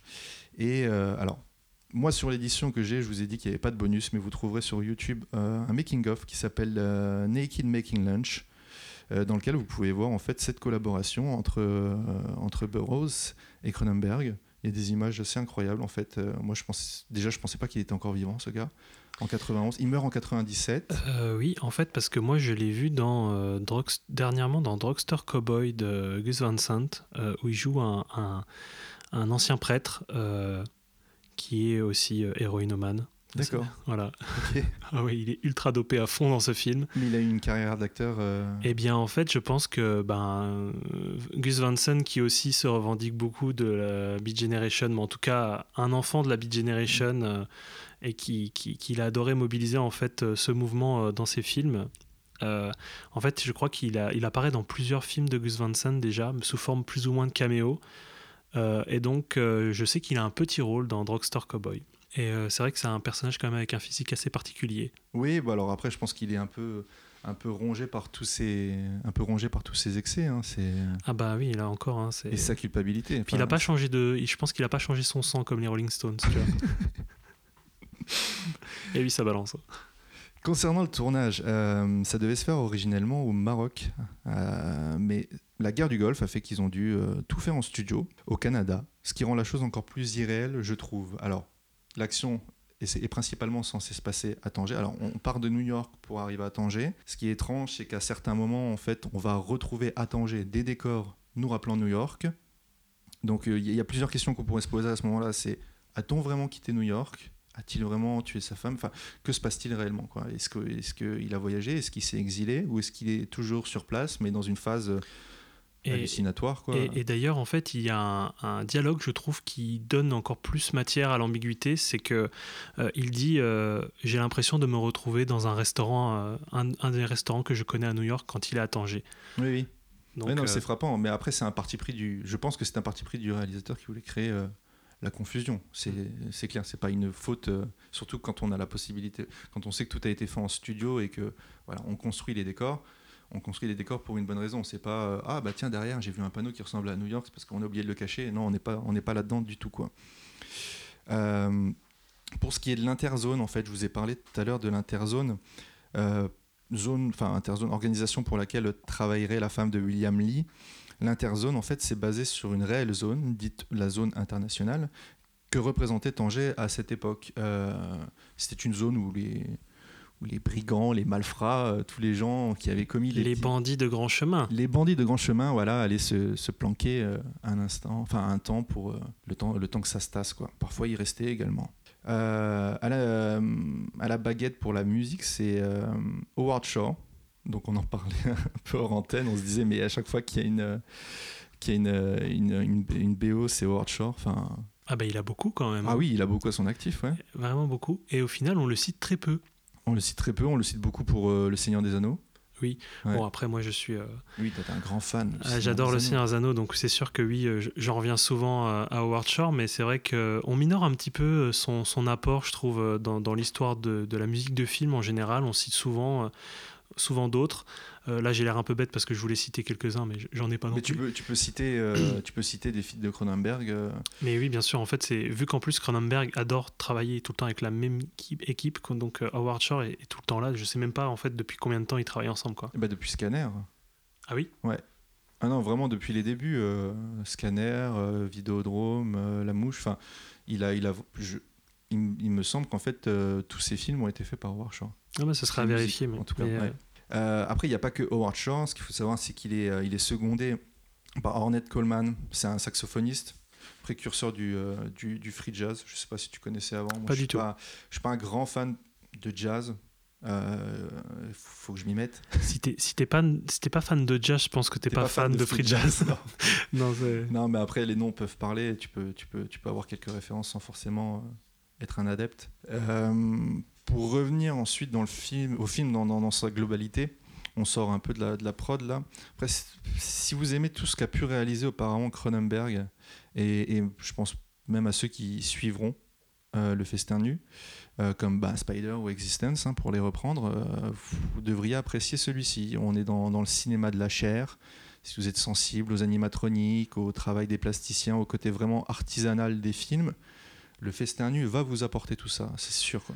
Et moi, je, je- trouve que je, bah, je le regardais en fait avec ma compagne justement, et, elle qui n'aime pas du tout en fait le, cinéma de, genre en fait, euh, m'a dit mais c'est extrêmement bien fait. Elle me dit, euh, tu as raison un petit peu de tout le temps dire, euh, je t'entends pester quand il y a des effets numériques un petit peu trop outranciers euh, sur certains films. Tu as raison en fait de, de, de- de dire que c'est bien en fait euh, que, que ce soit des effets pratiques, des animatroniques. euh, et... C'est pas pour dénigrer le, le- le travail de, Non, pas du tout. de, de tous ceux qui vont pouvoir faire les, les effets visuels euh, sur ordinateur, mais c'est moi ça m'apporte autre, cho- autre chose, le côté palpable.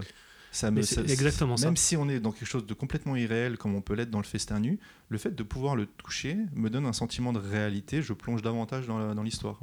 Bah, c'est juste que c'est une question de, de logique en fait dans son cinéma. C'est que bah, déjà le côté euh, chair et le côté organique, euh, là oui, comme tu disais, Ah, côté, côté palpable, euh, voilà, cette espèce d'étrangeté palpable là, c'est Mm. fou quoi. Il n'y a pas des scènes qui t'ont rappelé, toi, euh, Star Wars, d'une certaine manière? Ah, bar, euh, ces marionnettes. euh.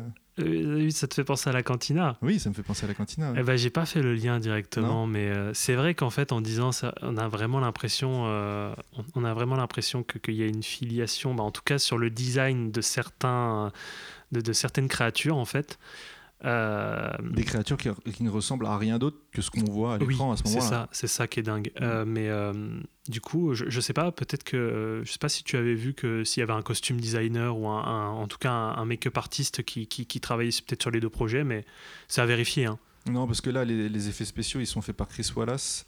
Et, euh, et il a été connu justement pour avoir fait Scanner ou La Mouche. Donc, euh, donc voilà. Est-ce que, euh, est-ce que le générique d'ouverture t'a frappé? Ah oui, je voulais t'en parler parce que c'est vrai que c'est notre, notre aussi notre grande découverte de ces dernières années, c'est notre amour immodéré pour Saul Bass et sa, sa femme, parce qu'il faut jamais trop oublier l'apport de Hélène Bass, du coup, sa compagne, qui ont travaillé en fait ensemble sur de nombreux génériques de films. Donc je te, je te laisse développer si tu. Eh ben, Hélène et Solbass euh, sont connus pour ces génériques euh, de films. Bah, vous avez sûrement pu voir euh, dans les films d'Hitchcock, et je pense notamment à La mort aux trousses, Vertigo. Si tu as d'autres choses à citer. Non, bah, il y a aussi Carmen Jones, mais bon, là on sort de. C'est- Preminger, mais aussi, il y a, en fait, il y en a énormément, énormément de, de- de ces génériques. euh. Ils sont reconnaissables, c'est-à-dire Oui, c'est vrai qu'il y a vraiment une patte, quoi. enfin, il y a une esthétique qui, est, qui, qui leur est vraiment propre. Et quand vous verrez ça, si ça, ça vous parle, euh, allez, allez regarder le travail d'Hélène et Solbass. ou Vous tapez Hélène et Solbass sur YouTube. Il y a, euh, je crois, des, sur une. Vous, a- vous avez une, en fait, vous avez une, euh, la chaîne Blow Up d'Arte, ouais. Mm. euh, voilà, qui, euh, qui, qui est en fait une, une petite pastille vidéo. euh, généralement, c'est soit euh, en fait regroupé euh, sur une thématique, donc parfois ce sont les salles de cinéma. Euh, je ne sais pas si ça existe, mais en tout cas, il y a peut-être le flou euh, au cinéma. Donc, c'est sur une thématique assez précise. Et en fait, ils ont fait une espèce de vidéo hommage euh, à, à Hélène et Saul Bass et à, leur, rapport, à leur travail sur les génériques de films. Et, c'est vrai que c'est une composante qu'on oublie souvent, qui est un peu mise de côté parce que c'était très présent au début dans, dans le, dans le cinéma classique. Et a- après, au final, c'était pas les, les opening credits quoi. Du coup, euh, passent souvent à la trappe, je trouve, et Mm. que c'est un objet, un objet en soi. euh, Mais voilà quoi. Moi, quand je l'ai vu, j'ai tout de suite pensé à Soul Bass et je me dis ah oui, c'est mais c'est mais voilà quoi, ça Bah, te c'est un- met c'est directement un bel hommage et c'est c'est très bien mis, mis en pratique. Euh, voilà, que dire de plus euh, Si vous aimez bien la machine à écrire, si euh, S'il y a des fans de machines à écrire, s'il y a des fans de Clark Nova, euh, allez-y. hein, euh. je ne savais pas du tout ce qu'était une Clark Nova. Bah maintenant tu le sais. Mais en, en- tu sais que j'ai cherché et je suis pas sûr que ce soit un modèle qui existe réellement. Je crois Non, que c'est un modèle, qui a été, fictif, qui a ouais. été inventé pour le, pour le, pour le film parce qu'il n'en ressort que des images de la Clark Nova de, du, du festin nu. Bon, en tout cas, elle joue un rôle très important cette machine. Hein, elle s'anime d'une certaine manière qu'on ne sans, dévoilera oui, pas sans, ici. sans trop en dévoiler, et puis en plus avec des, oui, avec une animation très particulière et qui peut, qui peut quand même, euh, qui peut quand même euh, déstabiliser. Voilà, ouais. Mais euh, alors, le festin nu, euh, quand on m'en avait parlé, c'est un film, on m'avait dit, Oh, tu verras, c'est pas facile à regarder. Mais j'ai pas trouvé ça si difficile à regarder. Je, alors, je sais pas si Ah, c'est une question bah, d'ouverture, bah, mais moi, je m'attendais vraiment à quelque chose de, de, de, de dé- déstabilisant, alors qu'en fait, tout coulait de source. Bah, je, sais, je sais pas si tu euh, as terminé de ton côté, peut-être si tu veux que j'enchaîne sur, euh, sur, euh, ouais. sur mon ressenti.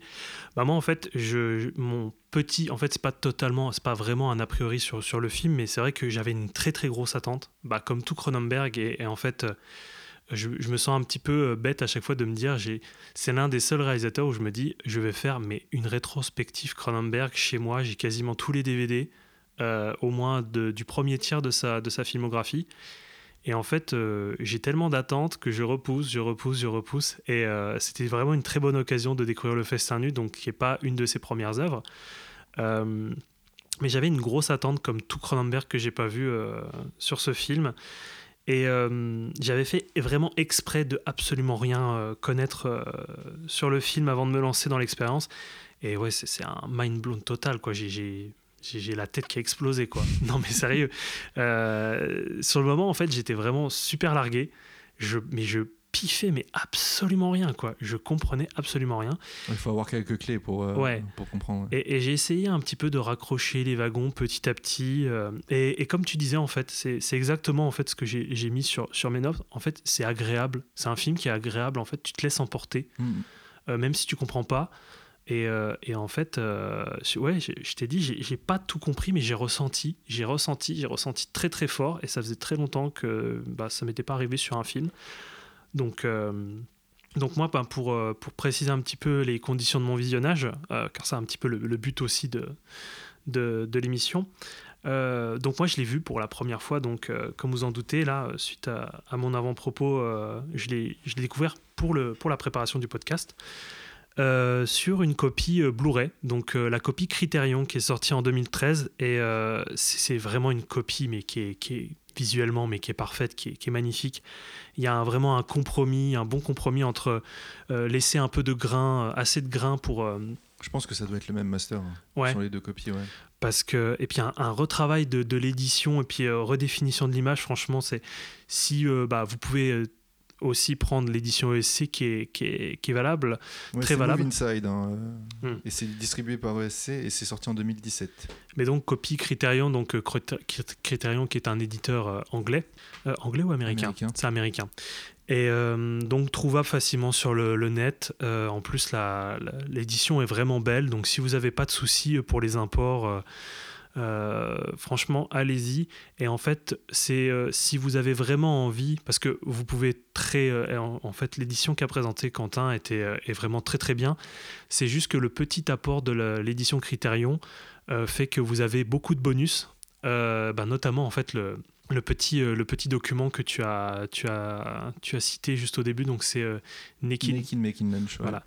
et donc d'autres extras euh, que vous pourrez euh, trouver dans, dans cette édition. Donc j'ai- je- c'est une édition au final qui est épuisée, mais vous pouvez la trouver en occasion peut-être sur, sur Rakuten ou, ou sur d'autres d'autres plateformes de vente qui, est, qui est facilement trouvable.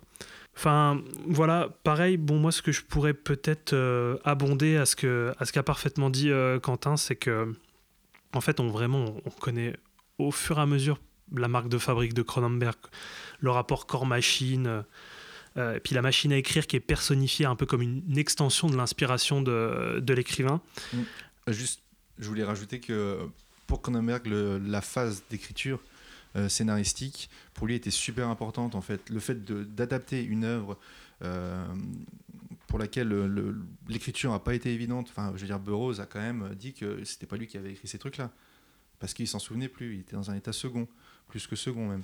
Et, euh, c'était c'était important en fait de, voilà pour lui de se, poser, d'écrire comme il n'avait pas forcément l'habitude de le faire et de, presque rentrer en fait euh, dans une sorte de, de communion parfaite avec Burroughs dans ce travail d'écriture.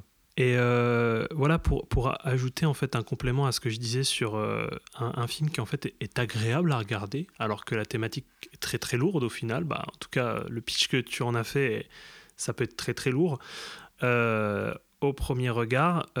mais j'ai trouvé un humour assez inattendu en fait. Je, je, c'est un, un film au final qui est à la fois très Cronenberg et on reconnaît très vite sa patte. Oui, t'as pas la froideur d'un faux semblant par exemple. Mais oui, c'est ça en fait, c'est que genre, euh, tu- je me suis, euh, j'étais un peu, j'avais un peu l'esprit un peu matrixé à un moment donné où je me suis dit mais je suis devant un Cronenberg, ça ressemble à du Cronenberg, mais c'est pas totalement du Cronenberg, c'est en tout cas l'idée qu'on peut s'en faire quand on en a vu, on a vu quelques-unes de ses œuvres. Et bon, on va peut-être dire que, que je fais une comparaison qui est un peu facile parce que c'est vrai qu'on les, euh, quand on parle un petit peu de, de films plus ou moins étranges avec des, des, des- des- comment dire, des, des récits euh, très tortueux, euh, très tortueux, pas tortureux. Euh, et pas John Turturro. J'y pensais, j'osais pas le dire. Euh, bah, on pense un peu à, à David Lynch, mais surtout en fait euh, Eraserhead euh, et un peu, un peu Twin Peaks en fait sur certaines situations. Voilà, dans, dans cette ir- irruption de inattendue en fait de l'étrangeté et, et, Étrangeté acceptée en fait. Oui. De manière euh, complètement normale. C'est-à-dire Comme si- voilà, comme si tout était normal. Et, euh, euh, et en fait, c'est, elle, elle, est- elle là, on l'accepte telle qu'elle est. quoi. Ouais. on bascule en fait, mais les transitions en plus sont magnifiquement bien faites parce qu'on on se rend compte à un moment donné que oui, euh, le, le personnage principal est, est méga perché quoi. Et euh, on est un petit peu dans, dans cette connivence avec le réalisateur qui, qui montre au final que oui, il a une perception de d'une réalité et que parfois en fait sur certains mini plans en fait on, on- voit une certaine dissonance avec avec ce qu'il voit lui et ouais en fait il est il, est dans une réalité parallèle, un peu, euh, voilà, une, réalité euh, altérée. euh, il, est hors du monde sensible tel qu'on le connaît. et, moi, j'étais, en fait, moi, j'étais pas prêt pour ça. J'étais pas prêt pour les discussions entre entre entre Bill et, du coup sa machine à écrire au tout début. et puis après, au final, au fur et à mesure de, de l'avancée, chaque fois, j'étais à chaque fois surpris par par cette irruption comme ça, euh, totalement euh, irréel, euh, d'une hallucination, euh, mais qui est tout à fait normale, tout à fait acceptée par le personnage, comme tu dis. Et, c'est d'autant plus, en fait, souligné par, comme tu disais, et je vais pas rajouter énormément sur les effets spéciaux, les effets pratiques, quoi, sur les animatroniques qui sont mais magnifiquement bien faits, quoi. Donc, On peut voir un peu comment ça a été exécuté dans le, dans le fameux docu, Oui, là, effectivement. Sur, euh, sur YouTube. Effectivement. Et euh, peut-être un petit point sur la distribution, bah, sur le casting, tu as parlé de Peter Weller. Et euh, moi, en fait, euh, quand j'ai vu Peter Weller, mais je me suis dit, mais quelle classe, quoi. Mais genre, en fait, pourquoi on l'a pas vu plus, Peter Weller? Pourquoi il est pas plus connu? Alors, on va me dire, oui, bah, il est connu, c'est quand même Robocop, tout ça. Mais en vrai, je, je trouve qu'il crève l'écran, quoi. C'est assez dingue. Je trouve qu'il est vraiment incarné euh, dans ce Il le personnage. voulait, ce rôle, il a été le chercher. ouais. Donc, euh, Mais ouais, euh, Peter Weller, je trouve que c'est un peu un, un acteur qui est sous-estimé, quoi. Et puis, euh, tu n'as pas parlé de Roy Scheider. bah, je l'ai mentionné, mais Voilà, mais Roy Scheider, sans, sans, Benway. voilà, sans, sans, sans parler plus de son, de son personnage, qui est un personnage clé, qui est en total roue libre, quoi. Ah, mais il est incroyable. Ah, mais il est, il- Ouais. ouais, il est en total roue libre, c'est c'est assez, euh, c'est assez, assez jubilatoire de le voir, quoi. Enfin, moi, juste pour, euh, je sais pas, en fait, je- comme je disais, je- j'ai pas, j'ai pas tout compris. En tout cas, tu m'as apporté un éclairage, euh, voilà, assez, euh, assez complémentaire à, à ce que bah, je n'avais pas trop compris au premier visionnage, parce que je pense que ça nécessite quand même plusieurs visionnages pour bien, bien. Je pense que ça nécessite aussi de, de- de se pencher pas mal sur, euh, sur la biographie de, de Bien sûr, Burroughs et euh, bien sûr. sur son, sur son œuvre, hein, sur le festin nu, et puis pas, pas que le festin nu, mais, euh, mais principalement celui-là. quoi.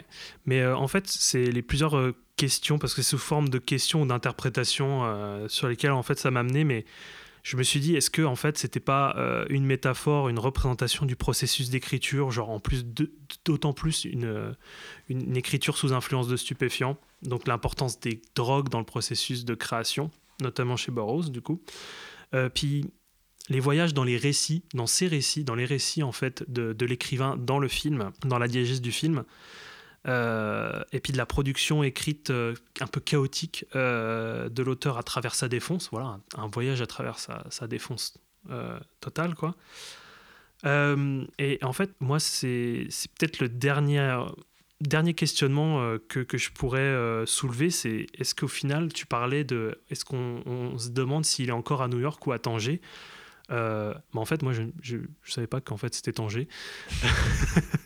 voilà. Je sais même pas si Je me c'est, suis dit, euh, je mais en sais même fait, pas si c'est cité en fait. Ben, c'est pas cité, et puis en fait, tu te dis, mais dans quel monde il est? C'est un monde un peu orientalisé, comme ça, donc tu te dis qu'il n'est plus à New York, c'est très certain. Et en plus, la, la comment dire, c'est net, quoi. C'est Tu la passes. coupure, oui. Ah, la Ouais, ouais. coupure est nette, et euh, ça se passe à travers une scène dans un marché new-yorkais, et après, tu, tu, tu, tu, tu vas ailleurs, quoi. Tu n'es plus à New York. Tu reconnais plus New York. D'ailleurs, tu, tu ne reconnais pas trop New York non plus euh, à la base. Euh, mais en fait, je me suis demandé si c'était pas juste une évasion, mais euh, au-delà d'une évasion, euh, genre ben, quitter un pays pour aller s'évader pour aller dans un autre pays. Parce que c'était pas juste une évasion littéraire en fait. Il s'est perdu dans ses récits, il s'est paumé dans, ses écrits et, genre en fait il s'est paumé là pour se cacher du, meurtre de sa femme qui s'est passé dans une réalité tangible quoi. Et pas tangée. Euh, et en fait, bah, c'est ce.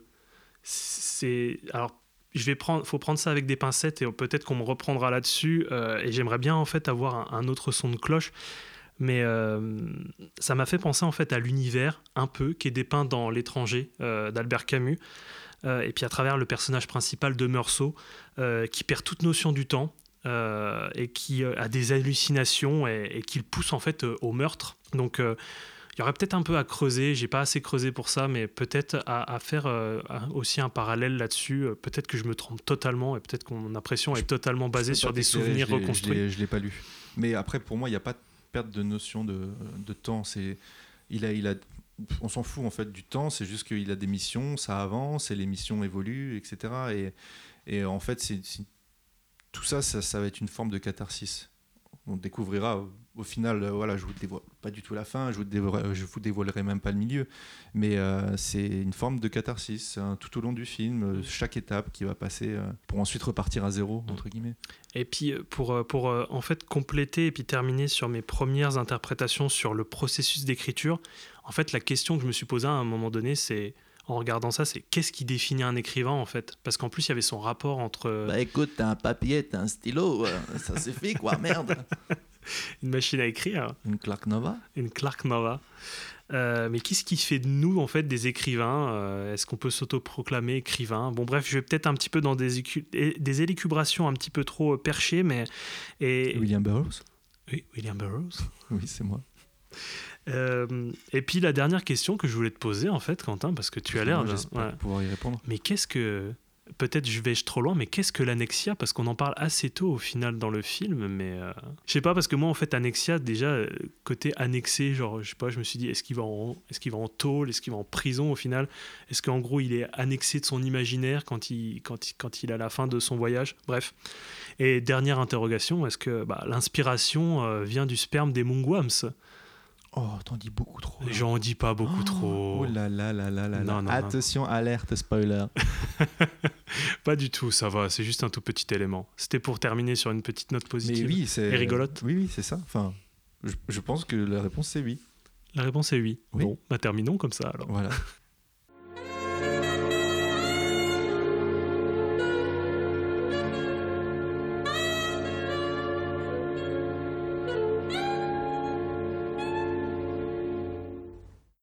Eh bien, on en a fini Oui, on a fini pour ces, euh, on a fini pour ces deux films. pour ces deux films. Alors, sur, Voilà. quoi on peut- sur quelle note on pourrait terminer? Pour cette première émission, bon, euh, en espérant que, que ça vous a plu, si vous êtes encore en train de nous écouter.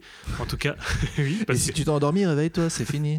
oui, allez hop. Non, mais euh, n'hésitez pas, en tout cas, si vous avez écouté ce podcast, à nous donner des retours en commentaire, voilà, pour essayer d'améliorer. Donc, on va essayer de, voilà, de, de- d'essayer de nous imposer dans ce nouveau format parce qu'en fait c'est la première fois qu'on, qu'on, qu'on se soumet à cet exercice Ouais, de podcast. C'est euh, c'est un essai, c'est un pilote zéro. euh. Et puis c'était notre envie aussi de partager cette, euh, bah, cet amour en fait du physique, des éditions, euh, sans non plus faire nos vieux cons en disant Eh, n'allez pas sur Netflix, c'est la plateforme, c'est pas bien. hein. Faites ce que vous voulez, consommer du cinéma Et de oui, bien sûr, manière. sur toutes hein. les formes en fait. On et, pas là pour juger. Et, et moi, pour ma part, en tout cas, pour, pour rentrer dans mon intimité, euh, moi, en fait, je, je- je suis sur, à la fois sur plusieurs plateformes et je partage euh, cet amour du physique. Donc, en fait, ce n'est pas incompatible. Mais euh, voilà, en tout cas, euh, en espérant que que ça vous a plu et que en fait ce partage de- d'expériences de recherche de nous virer en fait d'aller chercher des dénicher des petites éditions ça et là et on complétera au fil des, émissions va vous plaire et euh, on pouvait peut-être terminer sur un dernier petit jeu. Ouais, petit jeu, petit jeu. Et puis peut-être avant ça, évoquer aussi les films qu'on va, dont on va parler, ou alors on- ça reste secret euh, pour Euh, ça, reste, ça, reste, ça reste Ça reste secret. Ça reste secret. Bon, tu, tu es maître de l'émission. hein. Oui, voilà. Euh, Non, je bah, suis maître de l'émission. Autoproclamé, c'est ça? Voilà. Petit jeu. en fait, on va vous prendre un DVD au hasard dans ma DVD Tech parce qu'on est chez moi. Oui, c'est ça. Sa magnifique VDD Tech. Et euh, VDVT. Oh là là. C'est nouveau ça. Oui, la, la- la dyslexie commence à reprendre le dessus. Il s'était si bien contrôlé jusqu'à présent. Euh, et on va vous lire le, le synopsis à l'arrière de la jaquette? Avec plaisir. Donc on en fait combien? Deux? Deux, c'est bien, un Oui, chacun. un chacun, parfait. Alors voilà, j'ai la jaquette dans les mains. C'est parti pour la lecture. Une belle édition en tout cas. Magnifique, hein, édition cartonnée. On adore. Il a suffi d'un rien, une chaleur étouffante, l'éternel embouteillage aux abords de Los Angeles, un sentiment d'oppression insupportable. Abandonnant sa voiture en plein trafic, un homme ordinaire a subitement basculé dans la folie. Devenu incontrôlable, sera-t-il arrêté avant qu'il ne commette l'irréparable? On attend vos commentaires. hein. C'est très, com- c'est très compliqué, je trouve. Pas évident. Non, c'est Pas- pas, pas évident. évident. Après, si quand. tu si, si t'es- si t'adores le film, euh, ça, Oui, c'est sûr. ça sera évident. Mais... Eh bien, je vais faire le, le mien. La, la jaquette que j'ai choisie. Je t'en prie, vas-y. Je n'ai pas choisi au pif. C'est un, un film que j'aime bien en plus, plutôt, plutôt bien. Euh, cette maison coloniale de Long Island, située au bord de la rivière, semblait absolument parfaite. Pittoresque, spacieuse et abordable, elle représentait tout ce que George et Cathy Lutz recherchaient. Mais les apparences peuvent, peuvent être pa- parfois trompeuses. La maison de leurs rêves devient vite celle de leur pire cauchemar lorsque les murs se mettent à saigner et que des forces sataniques s'en prennent à eux. Les Lutz, alors c'est Alex Lutz, hein, le, voilà. Les Lutz devront quitter cette maison pour sauver leur vie et leur âme, ou se soumettre à son pouvoir terrifiant. Si ces murs pouvaient parler, leur hurlement réveillerait les morts. Moi, je sais. Bah tu sais, oui. J'ai la jaquette sous les yeux, mais même sans ça, j'aurais trouvé, je pense. Ah bon? Oui. C'est un peu facile, bon, Moi, j'adore ce film. mais moi aussi j'aime bien. J'aime bien les acteurs. Et bien voilà. Eh ben, en tout cas, Euh, merci beaucoup bah, de nous avoir écoutés. Si vous êtes toujours là, Et pour ce jeu, ben, n'hésitez pas à le mettre à- en commentaire. il n'y a rien à gagner par contre. Non, il n'y a absolument rien à gagner. Non, là pour le moment, on fait ça gratuitement, donc Voilà. euh, C'est juste pour votre ego, en vous disant que vous avez trouvé. Et et donc, ça c'est cool. on commencera euh, la prochaine émission sur cette réponse. Eh bien, oui. Alors gardons les DVD de côté parce qu'on va, on va oublier. Sinon, hein. Eh bien, encore merci de nous avoir écoutés. Eh bien, une bonne Eh ben, catch. on vous dit à très très À vite. très bientôt. Ouais, une bonne catchline pour ouais. terminer. Le cinéma n'est pas mort. Il dort.